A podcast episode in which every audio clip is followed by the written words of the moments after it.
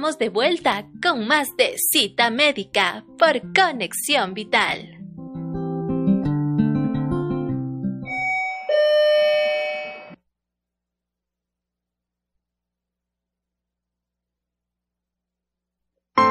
Estás escuchando Cita Médica.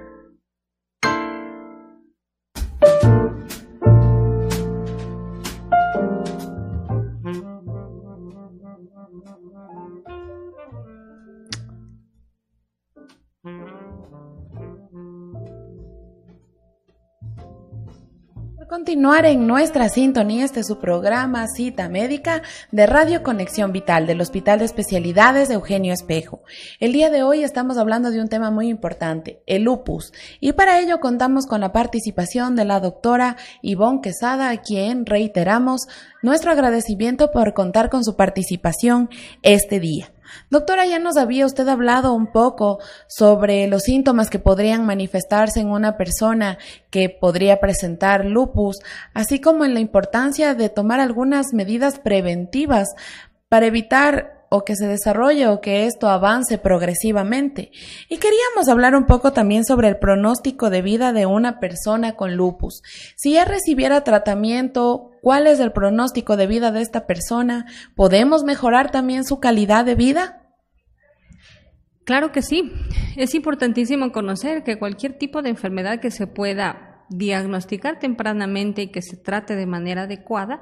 realmente su condición de vida va a ser la, la misma condición que un paciente, que, que, una persona que no tenga la enfermedad. Hay cierto tipo de, de, disposiciones que pueden suceder en el paciente con lupus, porque claro, si yo ya tengo las primeras manifestaciones de la enfermedad, entonces yo acudo a un médico de atención primaria para que me valore en el caso de lo que es la salud pública y en el caso que puedan acceder a la, situación de poderse atender directamente con un reumatólogo, pues entonces se hará igualmente las, las valoraciones adecuadas y subsiguientes para poder hacer un diagnóstico temprano de la enfermedad. ¿Por qué? Porque dentro de lo que es el lupus podemos tener diferentes tipos de presentaciones y eso también nos puede dar la orientación a qué tipo de pronóstico de vitalidad podemos tener. Por ejemplo, si es que mi paciente tiene lupus con un dominio articular, o sea, con una artritis por el lupus, no es lo mismo que mi paciente tenga o debute con un dominio renal, o sea, que de primera instancia mi paciente ya tenga una afectación renal que hay, pacientes a veces que en la consulta hay que preguntarles, porque claro, el paciente no va a saber si es que está teniendo eliminación de proteínas por la orina, porque eso hay que hacerlo con un examen. Pero a veces una simple pregunta puede ser que a lo mejor nos oriente en ese tipo de situaciones. Si es que está la orina muy espumosa o si es que la orina está de un color como de algún tipo de refresco, la Coca-Cola, digámoslo así, con marcas y todo, o, o de la cola de naranja, tenemos que tener igualmente algún tipo de, despistaje para poder saber si a lo mejor este paciente que ya tiene dolor articular inflamatorio, que tiene caída de cabello, que tiene úlceras, que tiene fotosensibilidad, y si también me tiene una orina espumosa, pues bueno, a lo mejor estoy frente a un paciente que también ya tiene una afectación renal. Esas cosas van a ser obviamente ya luego en un hospital eh, o en consulta de especialidad, pero no es lo mismo si mi paciente tiene una afectación articular o una afectación cutánea al que ya tiene una afectación renal o al que tiene una afectación neurológica, porque también hay afectación neurológica dentro de esto. Pero siendo que cualquiera de las cosas que pueda suceder si mi paciente tiene lupus y yo le puedo atender de manera adecuada, darle la medicación adecuada y entender mi paciente que el tener lupus no significa discapacidad permanente, significa que tiene que tomar medicación y tiene que hacerse controles posteriores, porque muchas de las veces se sienten muy bien y abandonan su tratamiento. O cambian su medicación por algún otro tipo de alternativas, que obviamente el paciente como persona tiene el derecho de hacerlo, pero el profesional también tiene el derecho y la obligación de comentarle cuál es la circunstancia de su enfermedad. El abandono del tratamiento puede ser que sea uno de los pilares fundamentales para que ese pronóstico sea menor. El paciente que tiene lupus y que tiene una afectación renal, pues bueno, actualmente tenemos un sinnúmero de tratamientos, un sinnúmero de medicación para evitar que pueda llegar a lo que es la falla renal o la enfermedad renal crónica o que pueda ir a diálisis, que ahí sí su pronóstico de vida obviamente va a ser mucho menor y su pronóstico de vitalidad también.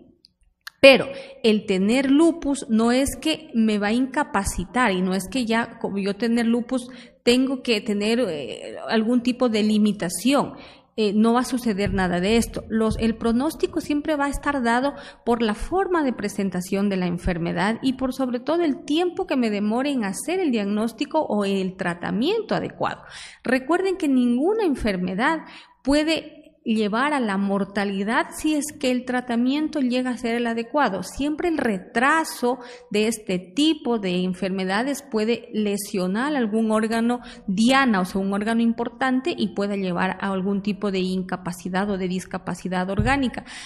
Por eso es importantísimo conocer las primeras manifestaciones, porque claro, el resto ya viene en la especialidad y en algún tipo de exámenes que tengamos que hacer y que tengamos que hacer biometría para ver si mi paciente tiene anemia crónica que no ha sido eh, o que no ha podido ser mejorada con ningún otro tipo de tratamiento o que mi paciente tenga disminución en algún tipo de células de mi biometría o que mi paciente tenga alteración pulmonar, o sea, son cosas que ya se hacen en especialidad. Pero si se hace un diagnóstico temprano,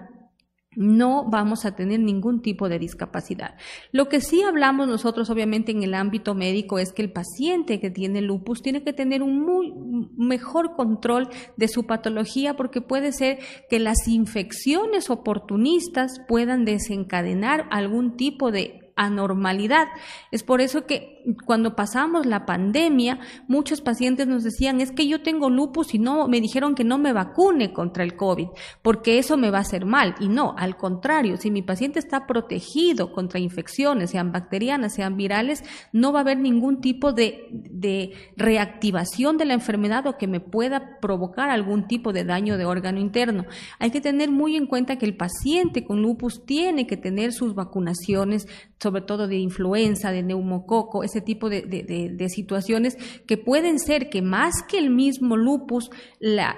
infección concomitante pueda llevar a algún tipo de mortalidad